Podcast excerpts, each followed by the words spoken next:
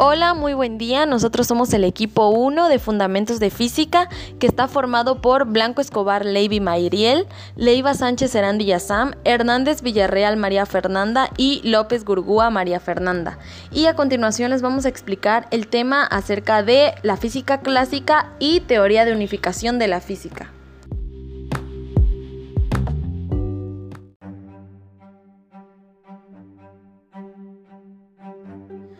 Mi nombre es Erandi Yazam Leiva Sánchez y yo les voy a hablar acerca de la física clásica, que es una rama de la física que se fundamenta en razonamientos previos al surgimiento de la mecánica cuántica.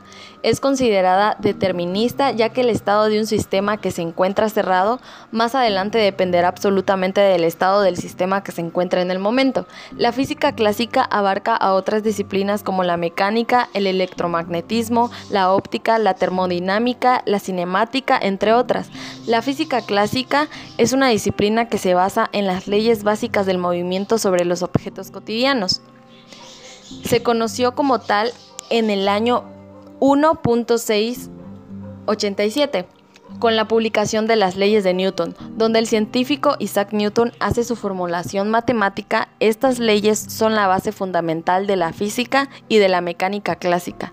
La física clásica se divide en las siguientes disciplinas, cinemática, mecánica clásica, hidrostática, termodinámica, ondas y ópticas, electricidad y magnetismo.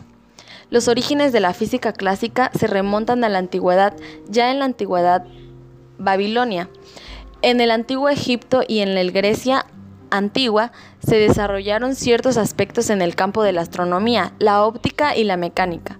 Sin embargo, es de la civilización grego-romana que surgen los trabajos primordiales de Arquímedes y Tales de Mileto. De Arquímedes podemos destacar su trabajo en la mecánica de las palancas, la astronomía en el campo de la hidrostática, el famosísimo Eureka.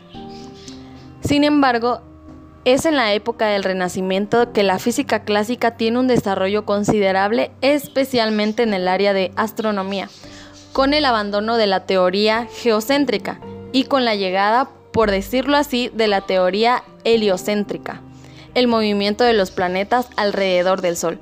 Con las obras de Copérnico, Galileo, el desarrollo del telescopio y Johannes Kepler, leyes de Kepler, Luego se reconoce el trabajo de Leonardo da Vinci en el campo de la mecánica, donde se hace énfasis en el movimiento del cuerpo, la anatomía y su famoso proyecto de máquina voladora, que siglos más tarde dio lugar a la aparición del helicóptero. Luego vendría el trabajo de Descartes sobre la teoría cartesiana del movimiento y sus consideraciones sobre la mecánica gravitacional.